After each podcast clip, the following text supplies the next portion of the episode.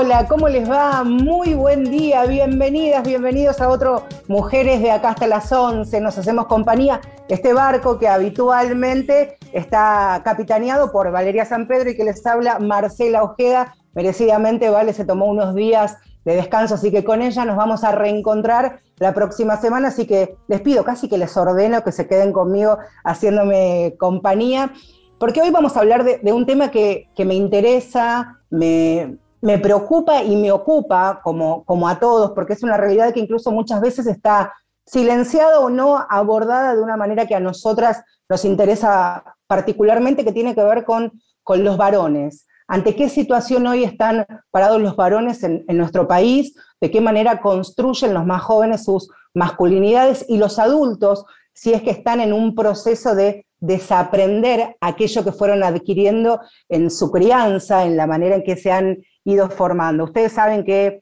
construir culturas de los buenos tratos, de la equidad, igualdad, libertades, goces y disfrutes son algunas de las banderas que abrazamos desde los feminismos y desde los movimientos de mujeres, de la misma manera en que se milita activamente eh, la prevención y la erradicación de las violencias hacia las mujeres. Y en este sentido pensaba en el transcurso de, de la semana qué tan fundamental es detectar las realidades que viven los varones en la Argentina y en cada región, en cada provincia, en cada ciudad, con la, enorme variedad de realidades que se viven en, nuestro país. Esto, por supuesto, no, no es novedoso, pero ¿ante qué nueva realidad se están posicionando los varones en nuestro país, como decía al comienzo, en sus masculinidades?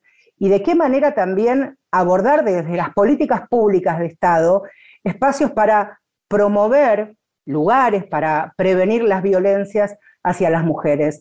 Eh, hace unos meses, desde el Instituto de Masculinidades y Cambio Social, se realizó un relevamiento detallado, pormenorizado, impecable, tejiendo redes también con otras organizaciones y otros colectivos de varones de la Argentina para sacar la primera foto, para conocer qué dispositivos, qué organizaciones, qué tienen a mano los varones ante esta, ante esta realidad y eso de alguna manera abrió la puerta para lo que luego se transformó en la presentación formal e institucional del primer mapa federal de experiencias con varones y masculinidades, que lo presentó la, ministra del Ministerio de Mujeres, Géneros y Diversidades, por supuesto el puntapié inicial dado por el instituto y también acompañados por la iniciativa Spotlight de, de la ONU. Aquí un primer apartado, ¿no? Siempre la, la importancia de las voluntades particulares que de forma colectiva, colectiva realizan estas primeras transformaciones, ¿no?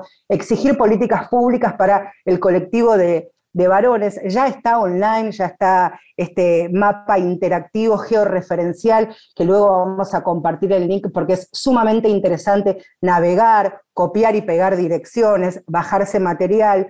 Y hay un apartado muy interesante cuando decimos georreferencial, porque uno puede hacer zoom y empezar a navegar literalmente en cada una de las provincias y conocer, por ejemplo, experiencias del sector público, de organizaciones que trabajan con varones y sus masculinidades, y espacios de atención para varones que ejercen o han ejercido violencias. Por eso vamos a hablar, más allá del mapa, de la primera foto, de lo que originó el mapa con Matías de Estefano Barbero, que es doctor en antropología, magíster en antropología de orientación pública, es docente Matías, es investigador y becario postdoctoral del CONICET, es uno de los integrantes del Instituto de Masculinidades y Cambio Social y también pronto va a salir autor de su libro, que de esto también vamos a hablar, Masculinidades imposibles, violencia y género entre el poder y la vulnerabilidad. Matías, muchas gracias por estos minutos. Buen día, Marcela te saluda. ¿Cómo estás? Placer, Marcela, ¿cómo estás? Muchas gracias por la invitación. Gracias a vos. Estaba muy, muy ansiosa y con muchas ganas de, charlar con vos y por supuesto en representación de, todos los varones que forman el, el, instituto. Lo primero que te quería preguntar, Matías, es ¿en qué consistió esa primera foto que ustedes sacaron del relevamiento, que por otro lado imagino que habrá sido un, un, laburazo enorme y de muchas horas y de mucho, mucho trabajo y recursos. Bueno, el, relevamiento, el mapeo, en realidad surge del interés que teníamos del instituto por, bueno, con el objetivo de, involucrar a los varones en, la perspectiva feminista de cambio social, desde un lugar no tanto de, cambio individual o de lucha individual, sino colectiva. La propuesta que teníamos, que empezamos a trabajar con, con Wingu, era hacer un primer, un primer vistazo a cómo se está trabajando, porque es una perspectiva la de masculinidades que ya lleva un tiempo desarrollándose en el país, y muchas veces cuando trabajamos desde diferentes organizaciones, yo incluso trabajo en espacios de atención a varones que ejercieron violencia también, muchas veces nos pasamos información porque nos vamos conociendo y preguntamos dónde hay un espacio en tal lugar, en tal provincia, en tal localidad, y esa es información que circulaba internamente entre quienes trabajamos la cuestión y que, y que no había un lugar donde estuviera sistematizada esa información que pudiera darnos un paneo de dónde hay espacios, de dónde faltan, sobre qué temas trabajan. Entonces, un poco la iniciativa surgió, surgió de ahí, como bien, contabas vos, el ministerio y, la iniciativa Spotlight eh, les pareció interesante apoyar esta propuesta hicimos este, este primer relevamiento y bueno, fuimos viendo que hay cada vez más espacios, sobre todo un boom, si se quiere, hace, hace más o menos una década. Eh, empezaron a haber iniciativas del Estado, municipales, que trabajan sobre varones y masculinidades, sobre todo en cuestiones vinculadas a la violencia, eh, a la educación sexual integral, a, cuestiones de salud, políticas de cuidado, y espacios de atención que hoy en el país rondan más o menos los 60. Están, la mitad de ellos y, muchas de estas iniciativas que, te comentaba están nucleadas en general en la ciudad y la provincia de Buenos Aires. Y, vemos también que ahí hay una concentración. Eh, y después cuando nos vamos a, a, otras provincias vemos que también están en los grandes núcleos urbanos, ¿no? Entonces vemos que, bueno, hay un crecimiento, pero que falta llegar todavía a, muchas partes de la sociedad que, no se encuentran en los grandes núcleos, en los grandes núcleos urbanos, ¿no? Pensaba también, Matías, que qué interesante lo que decía al comienzo, que desde la sociedad civil, en este caso desde, desde el instituto, abran esta puerta que de alguna manera también exige, pide políticas públicas que tengan que ver con el acompañamiento a esta transformación, a este cambio, a esta nueva realidad en la que están parados hoy los varones, los más jóvenes, pero también los que están transitando la, adultez, que están en un momento así de, cambio constante. Sí, totalmente. Es un momento un poco crítico para los varones porque, porque bueno, estamos en medio de esta cuarta ola feminista, ¿no? Que ya, ya le decimos. Y, la verdad que sí, es un momento muy especial. Eh, y es importante también que, que, podamos acompañar esa transformación, traer preguntas, traer incomodidades, eh, poder interpelarnos, interpelar eh, a otros varones también y, ver cómo podemos, cómo podemos acompañar este, este, gran paso que están dando las compañeras a nivel de, lucha política y de transformación social eh, desde la perspectiva de los varones, pero sin perder la perspectiva feminista también. Desde el instituto nos interesa también plantear que, la, perspectiva de transformación social que tenemos es feminista, que entendemos la masculinidad dentro de las relaciones de género y no nos interesa tanto un cambio autocentrado, una mirada autocentrada que se preocupe únicamente por los problemas de los varones, sino entendiendo el género como una matriz relacional, en tanto cambian los mandatos de feminidad, cambiarán los de masculinidad también. Eh, entonces tenemos que entendernos en esa, en esa complicidad y, en esa manera relacionar de, entender el cambio social. Si no, termina convirtiéndose en, un movimiento de varones dirigido solamente a la transformación de los varones para sí mismos, ¿no? Para el bienestar solamente de los varones.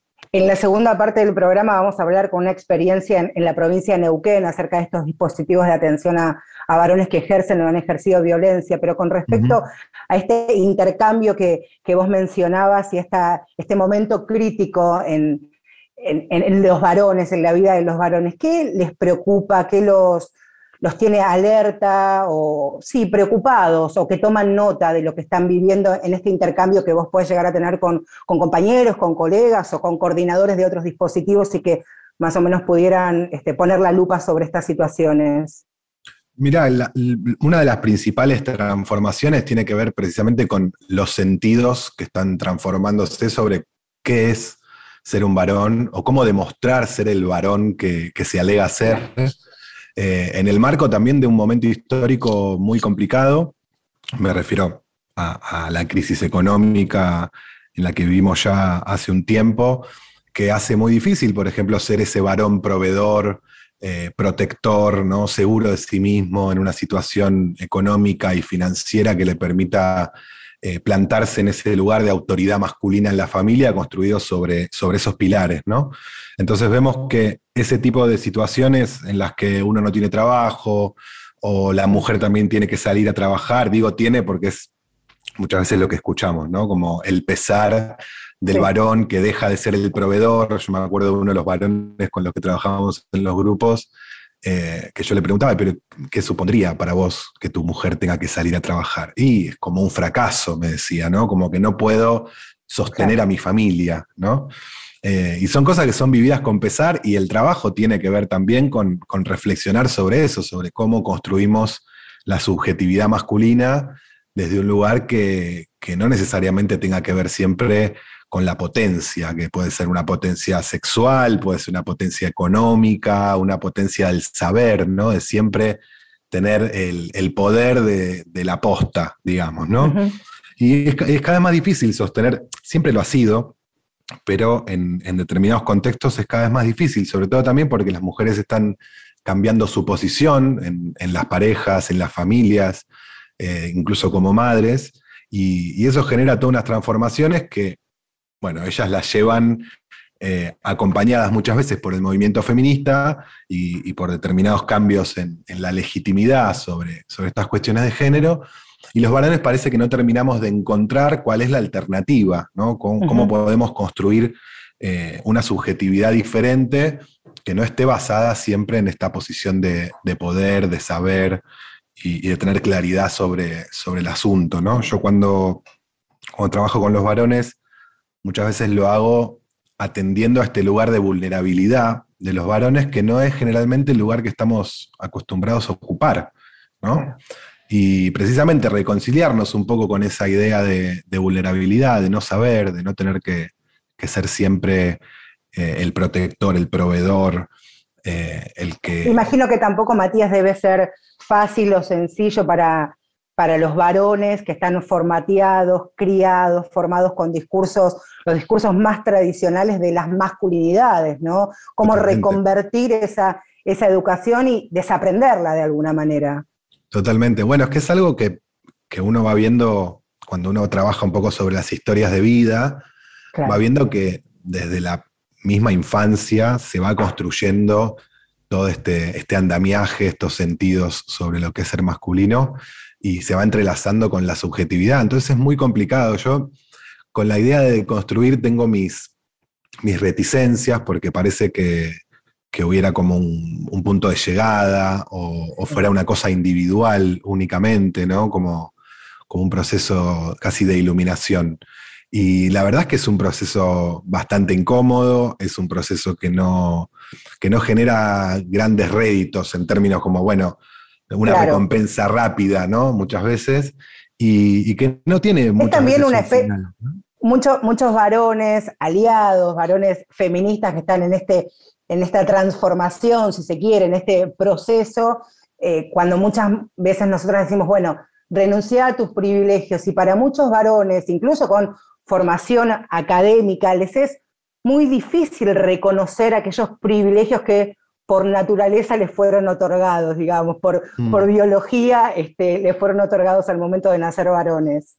Sí, también el, hecho de reconocer que hay cosas que tienen que ver con el privilegio, en el sentido en el que no hay un, mérito, si se quiere, en, esa, en esa desigualdad o en esa posición de beneficio, eh, también es difícil de aceptar porque eso implica que no tiene que ver con el buen trabajo que hizo uno muchas veces, ¿no? Y, con no ponerse esa, esa, medalla del éxito, ¿no?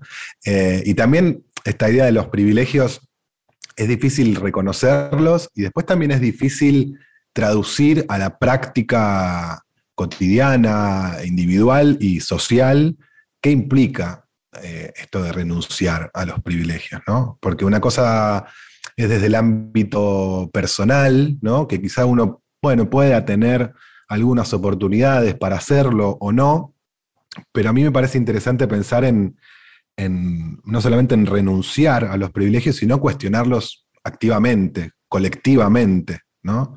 Y poder decir, bueno, vamos a, luchar directamente contra esta forma de desigualdad eh, y que suponga una actividad política, organizada, estructurada, eh, de lucha conjunta y que no se conviertan estas cuestiones en, perspectivas, digamos, individuales, porque eso muchas veces lleva a esto que a veces un poco en chiste eh, se dice, ¿no? Como bueno, yo me pongo la medalla del varón deconstruido y no, bueno que soy, ¿no? Y me subo al pony de la bondad.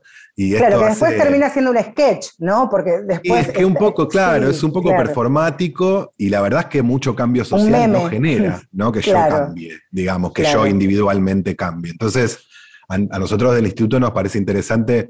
Ahora hace poquito nos sumamos a la campaña Paternar, que, lo que busca es. Fundamental. Claro, lo que busca es cambiar un poco la, política de, de permisos para, padres, de licencia por, paternidad, y eso es una lucha, digamos, hay una reivindicación que es bueno a los padres que se involucren más en la crianza de sus hijos, eh, que puede ser leída solamente en términos individuales y capitalizada en términos individuales, y otra cosa muy distinta es apoyar activamente una campaña, un cambio de legislación que, directamente involucre a la estructura social.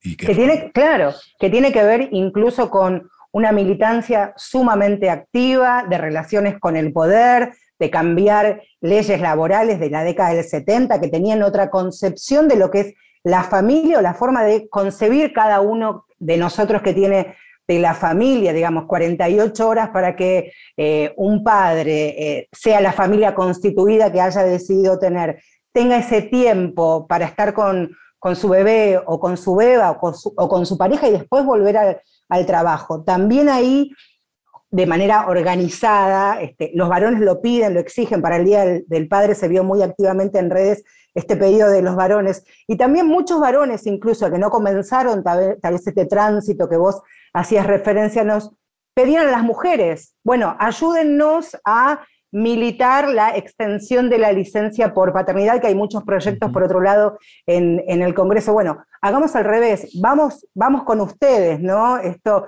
hemos dado, este, por suerte, con compañía y acompañamiento de muchos varones, de lo que, de, la manera en que se pueden tejer redes y alianzas políticas. Claro ejemplo fue la sanción por la legalización del aborto.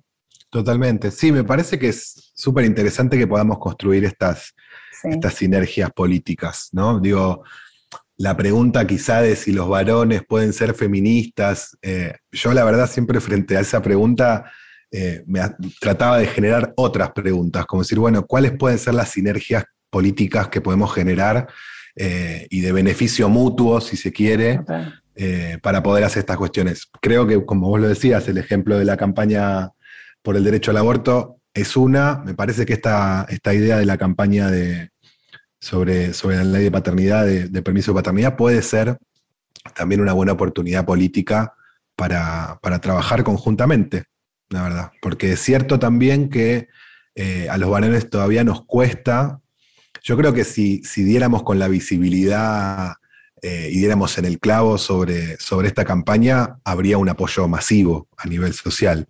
Eh, pero lo cierto es parece que los varones estamos eh, todavía desperdigados con respecto a estas cuestiones y no podemos terminar de hacer fuerza, fuerza política con el tema. Un poco el, espíritu del instituto y de otras eh, iniciativas también de organizaciones que trabajan con varones es un poco esto, empezar a, construir un, colectivo político que, podamos hacer un trabajo conjunto para llegar a ese tipo, a ese tipo de objetivos. Será un segundo paso. Me parece que lo, del mapa es fundamental para tener una radiografía completa y, por supuesto, ingresar a una puerta mucho más grande que tiene que ver con, con, la igualdad, con la equidad que puedan tener los días de licencia por paternidad remunerado, que no se transfiera, que sea obligatorio también tomar, que aprovechen y tomen como propios esos días. Matías, estás próximo a lanzar tu libro, Masculinidades Imposibles, violencia y género, entre el poder y la vulnerabilidad, que son experiencias que has recogido coordinando grupos de trabajo con eh, varones que han ejercido o ejercen violencias. Sí, es parte del trabajo de doctoral en antropología que hice en la Universidad de Buenos Aires, con el apoyo del CONICET, también lo, quiero decir para destacar también la participación del Estado en, la cuestión científica. Y es un trabajo que, empecé a, tejer coordinando grupos, como decías, en la Asociación Pablo Besón. Y, y un poco la, propuesta del libro es que, se pueda pensar la violencia, la relación entre violencia y género a lo largo de la vida de, estos varones, cómo se va construyendo esa jerarquía ¿no? entre varones y mujeres y también entre los propios varones, cómo se va construyendo los sentidos de, la heterosexualidad, de la masculinidad hegemónica, ¿no?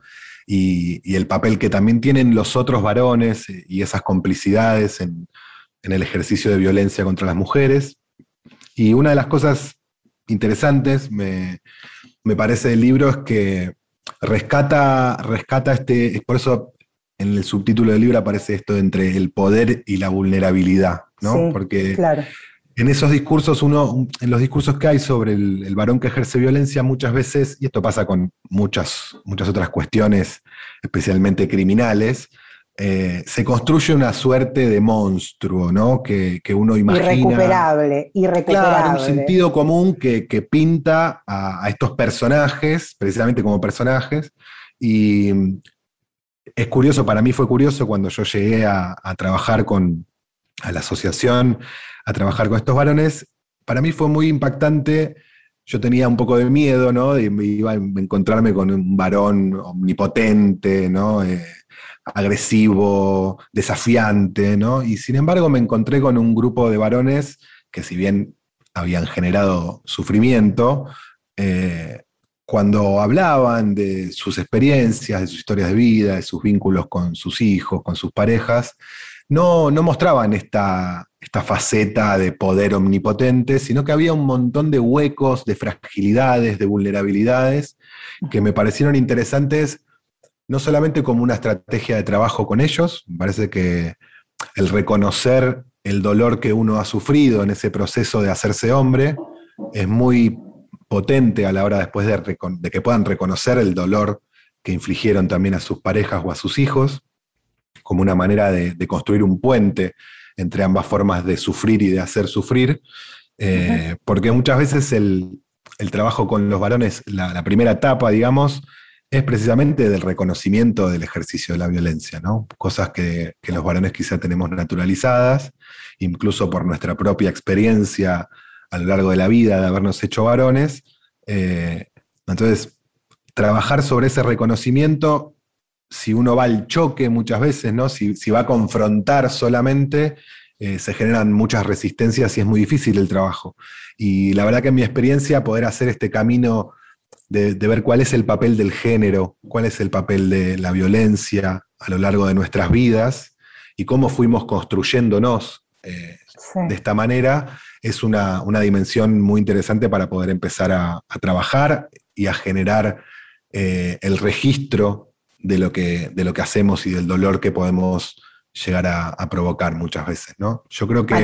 con, muchas ganas cuando, cuando ya esté, este, con muchas ganas lo, lo vamos a leer, es sumamente interesante escucharte, aprender, invitar a que por supuesto ingresen al mapa y también a la página web del instituto que al finalizar vamos a, compartir cada uno de, los enlaces porque, insisto, el mapa está muy bien hecho ahora ya en, un apartado del Ministerio de las Mujeres, Géneros y Diversidades, pero quiero resaltar que también la puerta la abrieron desde la sociedad civil varones este, que, han tejido redes con colectivos de, otros varones en la Argentina para, para dar este, esta primera foto acerca de sus realidades. Matías, ha sido un gusto enorme charlar con vos en esta mañana de domingo. Te mando un abrazo. Un abrazo muy grande, gracias Marcela. Nos vamos hoy con unos minutitos de música en la voz de Barbie Recanati. Estás escuchando A la Luz. Hoy lo eligió Gustavo Kogan, tuvo ese privilegio. ¿No está San Pedro? Toma su lugar Kogan.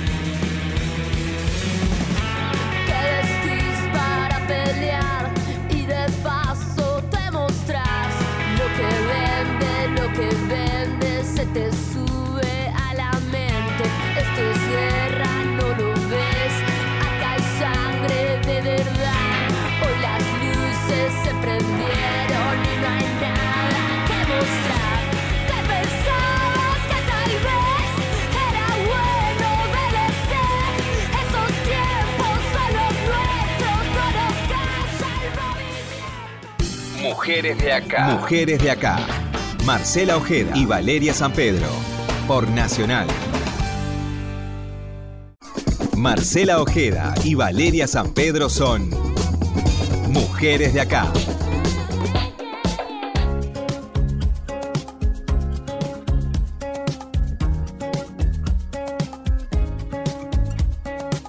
Seguimos hasta las 11 haciéndonos compañía en este mujeres de acá un tanto especial, que tiene que ver, y los protagonistas son los varones y sus masculinidades. En la primera parte de, nuestro programa hablamos acerca de este relevamiento, este mapa federal, para conocer los dispositivos y los espacios que tienen los varones para acercarse y también tejer redes con otros varones. En, este mapa federal que ya está en, internet, en la página del Ministerio de las Mujeres, Géneros y Diversidades, hay un apartado muy interesante que tiene que ver con dispositivos para acompañar y atender a varones que han ejercido o ejercen violencias. Pero me quiero ir un cachitito antes a la construcción del varón adulto como tal, sino en, a los varones que son adolescentes. Hace unos días se lanzó una campaña que está sumamente activa, que pueden ingresar a cualquiera de las redes sociales bajo el hashtag es de varón, que intenta mostrar y visibilizar cómo los estereotipos de género en los varones principalmente pueden afectar su salud, insisto, en los adolescentes. Esto es una iniciativa, la campaña del grupo FUSA y la Fundación Caleidos, ambas asociaciones civiles dedicadas a la salud de los adolescentes y los jóvenes. ¿De qué se trata? Es de varón, nos lo explicaba la licenciada Daniela Giacomazo, que es coordinadora del área de expansión comunitaria de FUSA y también especialista en ESI. Esto decía Daniela intentamos visibilizar cómo los roles de género enseñan a los varones a naturalizar conductas violentas y que pueden ser potencialmente dañinas para su salud e intentar desarmar los estereotipos de género que impiden a los adolescentes buscar ayuda o asistencia frente a estas problemáticas. De alguna manera intentamos responder por qué los varones se exponen más a conductas de riesgo, ¿no? Como que ciertos comportamientos masculinos son considerados legítimos y hasta esperables, muchas veces dentro de las normas de género hegemónicas y las sitúan en situaciones de riesgo para ellos mismos y para otras personas. Por ejemplo, demostrar resistencia al alcohol o a las drogas, involucrarse en situaciones de violencia callejera, manejar vehículos a alta velocidad o tener sexo sin protección o incluso subestimar el cuidado de su salud mental. Pensamos que la adolescencia como etapa clave en la construcción de masculinidad, poder empezar a desarmar estas conductas que de alguna manera intentan probar que se es todo un hombre y que terminan impactando en su salud.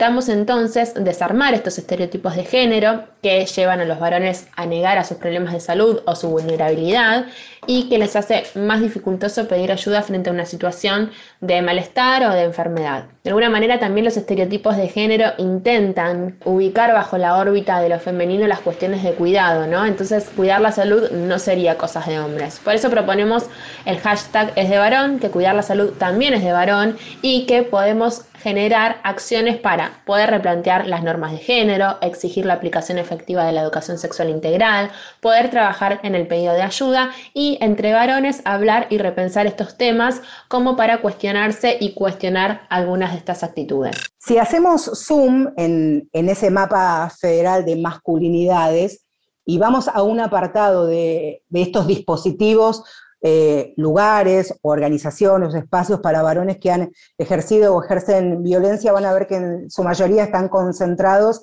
en la zona central de la República Argentina, la provincia de Buenos Aires, la capital federal, Córdoba, Rosario, la ciudad de Santa Fe, en la misma provincia.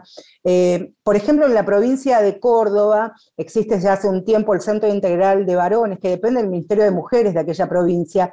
El año pasado, en el 2020, se triplicó la asistencia y el tratamiento a varones protagonistas de hostigamientos, sometimientos y malos tratos. Aquí, en la capital federal, ese dispositivo funciona hace muchísimos años, de 1997, y en lo que tiene que ver con estos tiempos del comienzo de la pandemia allí, en marzo del 2020, cerca de 3.000 varones participaron, participan de estos dispositivos psicosocioeducativos y también de los talleres de masculinidades. El primer grupo son para varones que han sido evaluados con un riesgo medio o alto y el segundo de los talleres para varones que luego de una evaluación y tareas de, admisión que hacen los grupos especializados son de riesgo medio o bajo. Vamos a irnos desde la capital federal a hacer unos cuantos kilómetros y vamos a tirar un ancla en la provincia de Neuquén, porque allí también funciona este, un dispositivo de atención a varones y vamos a charlar unos minutitos con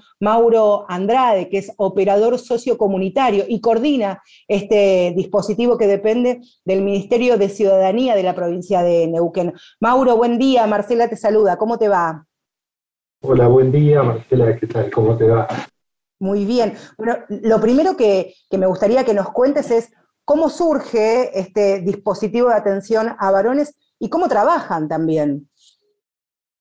Eh, bueno, el dispositivo, así como lo mencionaba, desde 1997 Neuquén también tiene la iniciativa de realizar dispositivos de atención a varones. En aquel momento creo en lo que era desarrollo social, el servicio de prevención de violencia, que tenía en su menú de intervención la asistencia a varones que ejercían violencia.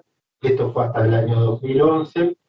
Y en el año 2016 eh, se retoma la idea trabajando más desde un enfoque de masculinidades eh, y, y, bueno, formando parte de la dirección de masculinidades es que decidimos retomar el proyecto de atención a varones eh, y en el año 2018, pues una situación de, femicidio que, que, conmocionó a toda la provincia, un doble femicidio ocurrido en, en, Las Ovejas, una localidad muy pequeña de, Neuquén, al norte de la provincia, se toma la decisión política de retomar la intervención con varones, así que desde agosto del 2018 que venimos desarrollando esta experiencia, que bueno, eh, claramente una experiencia que, que, empieza a marcar tendencia a, la hora de pensar, digamos, la, la necesidad de, estos espacios, eh, sobre todo teniendo en cuenta la, cantidad de varones que han ido llegando eh, por oficios judiciales, por, por distintos... Eso te quería preguntar. Mauro, ¿los varones que llegan al dispositivo lo hacen de manera voluntaria o son todas derivaciones de distintos dispositivos judiciales? Creo que las pretensiones de todos y todas está la idea de que los varones nos acerquemos a estos espacios de manera voluntaria. Sin embargo, la gran mayoría de los varones que asisten, asisten mandados por una, por una medida cautelar en el marco de una situación que ha sido judicializada por justamente la necesidad de que opere la ley en, en estas situaciones donde ya no hay, bordes, ¿no es cierto? Eh, la gran mayoría vienen con una medida judicial, mediante un oficio, eh, otros vienen por organizaciones, muchas organizaciones de, colectivos eh, sociales o políticos, o de empresas o u organismos del Estado, ¿no? que muchas veces se, realizan sumarios administrativos, y hoy que está la alternativa de que estos varones más allá del proceso administrativo, tengan también un espacio de reflexión sobre el ejercicio de violencia, eh, son derivados al dispositivo. Eso, eso es bastante interesante.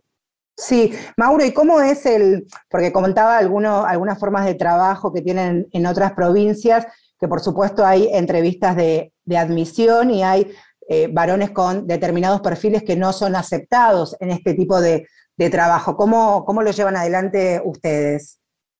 El, modelo, eh, nosotros presentamos un, un, servicio, digamos, que se funda sobre un proceso psicosocioeducativo donde hay una admisión los varones que están denunciados por abuso sexual no, ingresan al dispositivo porque requieren otro tipo de intervención eh, de otro corte, ¿no? Eh, y varones con, algunas particularidades muy específicas, este, con algún tipo de psicopatía, eh, que, que, no pueden, digamos, elaborar ningún tipo de participación dentro del dispositivo grupal, pero la gran mayoría de los varones puede ingresar.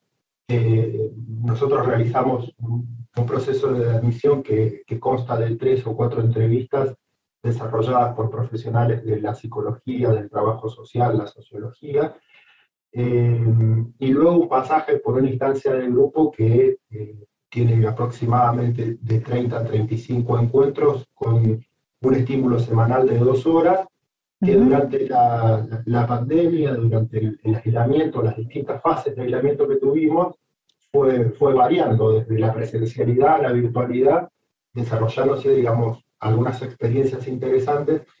Y, y luego de este proceso de, de, grupo aparece la instancia de monitoreo que nos, va constatando la apropiación de herramientas, la apropiación de, estrategias para la resolución de, los conflictos que, surgen en la cotidianeidad de un modo que no esté atravesado por el ejercicio de violencia. Pensaba también mientras te escuchaba Mauro y en este intercambio que hemos tenido la semana para armar este programa, quien estamos escuchando es a Mauro Andrade, que es el operador sociocomunitario y coordina el dispositivo de atención a varones eh, que han ejercido o ejercen violencia allí en la, provincia de, Neuquén, que la violencia también se, se aprende y el camino que transitan estos varones también es el inverso, ¿no? Desaprender de alguna manera comportamientos violentos hostigamientos, malos tratos y de alguna manera desarmar esa, esa imagen de, patología irreversible, de enfermo irrecuperable, de psicópata, de, monstruo, eh, que es un trabajo arduo, porque incluso esa, esa, forma de ver al varón violento está eh, muy arraigada a la concepción social que se tiene.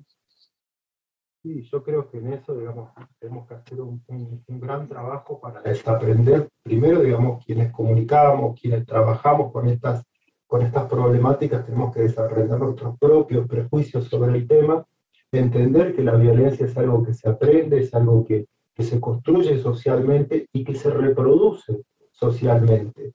Cuando nosotros trabajamos con los varones, lo que vamos es a reconstruir el proceso histórico, la, la trayectoria vital de ese varón, y uno empieza a, connotar toda todo ese proceso de crianza, donde la gran mayoría de los varones que asisten a estos dispositivos vienen de, una figura paterna como referencia, que también ha ejercido violencia, que también ha, desarrollado vínculos que están atravesados por el ejercicio de las violencias y donde el lugar de ley eh, por parte del hombre eh, se ha construido eh, bajo la fuerza, ¿sí?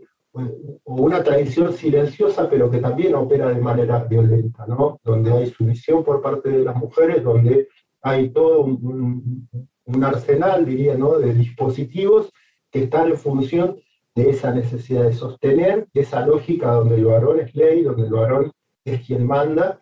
y entonces, eh, en este proceso uno va de a poco, por aproximación, eh, sacando capa por capa, como quien va pelando una cebolla, eh, para llegar a las fibras más, eh, más íntimas y más concretas que tienen que ver con esa, eso estructural, digamos, desde donde uno se sujeta como, como, como ser humano, como persona, y muchas veces tiene que ver con ese historial de, pequeño, de, de, adolescente que estuvo gestionado desde una posición donde la violencia estaba naturalizada y donde ser violento no estaba visto como algo que, estaba, digamos, que si es un, medio eficaz para conseguir lo que se necesita, es un medio eficaz y para, para, para conseguir tal fin, eh, indefectiblemente eh, puede estar a la mano y al alcance. Con respecto, Mauro, a, las edades de, quienes participan en el dispositivo de los protagonistas, en definitiva, son en su mayoría jóvenes, adultos, ¿qué características tienen en común? Nosotros empezamos con una propuesta para, primero eran mayores de 18 años y habíamos pensado en un principio hasta 65. Y después nos empezamos, nos, empezamos a, agrandar en el sentido de que tuvimos que bajar la edad, llegar a varones de 16 años y varones que tienen 70 años que están participando del dispositivo. Las franjas, claramente las más... Eh, las que mayor participación tienen son varones de 16 hasta los 35 40 años, que son las franjas donde también eh, se encuentra en la etapa reproductiva y donde se va eh, formando los vínculos, donde se van generando, digamos, cuestiones más activas respecto de la vida en general. El tipo, los tipos de violencias más, eh, que más comúnmente se ejercen, ¿cuáles son? Los tipos de violencia en principio los más denunciados o los que las personas en, el común de, la gente puede visualizar son los ejercicios que están atravesados por la violencia física. Pero la gran mayoría, el 90% de las denuncias que se reciben, eh, dan cuenta de las violencias eh, psicológicas como, como esas que están presentes en absolutamente todas las situaciones. Uno no se arriesga a decir al 100%, pero en principio, más del 90% de las situaciones tiene un atravesamiento de violencia psicológica. Y hay un dato que para mí es, sumamente relevante, es el hecho de que la violencia menos denunciada es la violencia sexual, por lo menos en Neuquén lo que nosotros tenemos es un 3% de toda la violencia que se denuncia es sobre violencia sexual. Y cuando nosotros vamos trabajando, lo que vamos encontrando es que hay un montón de situaciones donde no hubo consentimiento y donde esa violencia sexual no está denunciada nada más, pero sin embargo está ejercida en el silencio de esa, de esa relación que se fue construyendo donde el consentimiento no está puesto sobre la mesa. Eh, pero diríamos que la violencia eh, psicológica está primero, la violencia física va después, y, y, ahí nomás muy pegadito la violencia sexual, que es algo que todavía no, no puede plantearse, sobre todo a, nivel general, al público en general, ¿no? Eh, es una de las violencias menos denunciadas y quizás la que más dolor eh, y más daño produce, pero también la que más vergüenza eh, produce, ¿no? Y, porque también... Porque Mauro también, mientras te escuchaba acerca de, que, que, es sumamente interesante esta lupa que estás poniendo acerca de las violencias sexuales, que no necesariamente tienen que ver el extremo, un ataque bestial, ¿no? No hablamos de, de un abuso sexual con acceso carnal, sino situaciones de violencia sexual en lo cotidiano, en la diaria, por ejemplo, eh, no cuidarse, eh, pergeniar alguna situación de, mentira o ocultamiento para no usar preservativo, también de alguna manera eso por supuesto es ejercer violencia sexual hacia eh, la compañera, circunstancial o no, que en ese momento uno tenga, que pareciera que no se toma nota a veces que también esto es un tipo de violencia sexual. Tal cual, después obviamente uno puede hilar mucho más finito y en esto de pensar que el, vínculo sexoafectivo es un vínculo que eh, da cuenta de la búsqueda del placer de ambos y cuando uno se encuentra en situaciones que están atravesadas por los ejercicios de violencia, claramente el placer no está jugándose ahí, no solo el placer, sino el consentimiento. Entonces hay un montón de cuestiones que quizá, digamos, son, son cuestiones que uno tiene que ir analizando no siempre va, a terminar en que el equipo haga una denuncia sobre un, informe de sospecha sobre abuso, pero sin embargo es algo que uno tiene presente para poder ir trabajando con ese varón, para poder ponerle palabra a esa situación, para poder apalabrar y traer el cambio profundo, ¿no? Porque en esto podemos hablar sobre los tipos de violencia, los estereotipos, los roles de género, pero hablar de lo, de lo profundo, de, lo que le pasa al varón, de cómo pide las cosas, de, qué es lo que siente, de qué es lo que dice, de cómo lo dice, de cómo lo pide. Eh, es, adentrarnos en ese día a día y es adentrarnos en la historia más finita de esos varones que, muchas veces eh, no está dicha. Eh, y esto me parece, me parece importante no resaltar que la gran mayoría de los varones se encuentran, digamos, en una posición donde el decir no les pertenece, no les es propio. hemos aprendido como varones, digo, hemos aprendido porque a todos nos ha pasado en algún momento, esto de que eh, ser varón implica aguantar, ser varón implica tragarse la angustia, vivir acompañado del dolor y expresar como, como única forma de, gestionar la emoción a través de el enojo, el malestar, ¿no? Como, como, como eh, una, forma, digamos, donde eh, lo que aparece habilitado para el varón es indefectiblemente el golpe. El golpe en todos los planos, ¿no? Desde lo psicológico, desde, lo físico, eh, pero además, digamos, desde lo emocional sobre todo, ¿no?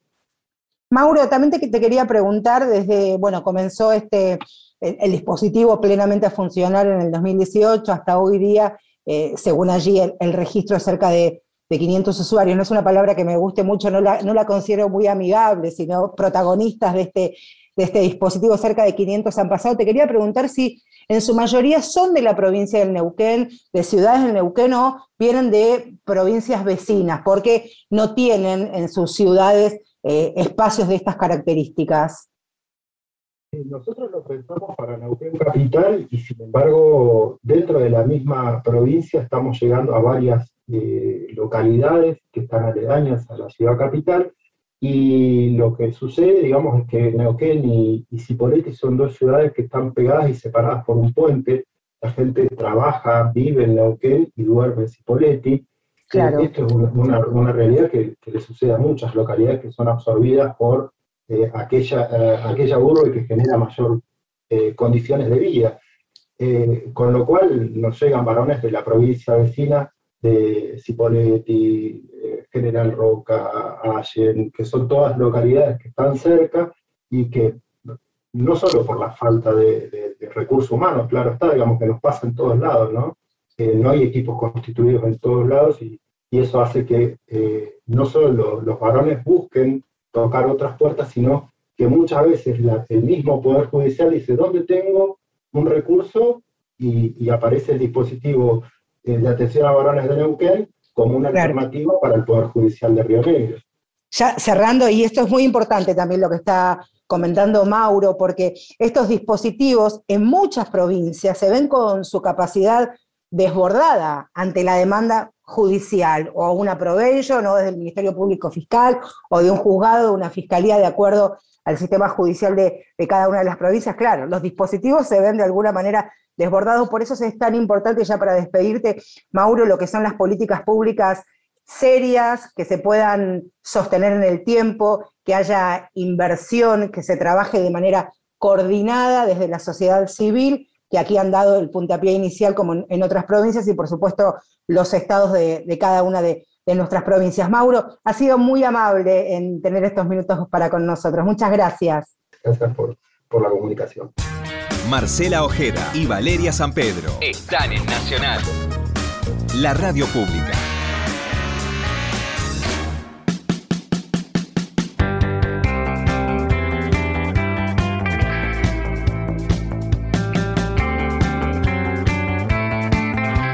Importante este recorrido que hemos hecho en este Mujeres de Acá. Los invito a ingresar a este mapa federal de experiencias con varones y masculinidades y también conocer de alguna manera las realidades de cada una de las provincias. Y vuelvo y repito esto que decíamos al comienzo del programa, la mayor cantidad de dispositivos, de espacios, de organizaciones están en la zona céntrica de la República Argentina, la provincia de Buenos Aires, la ciudad de Buenos Aires, la provincia de Córdoba, como decíamos, Santa Fe, Mendoza. Por eso también es importante que comiencen a replicarse estos espacios.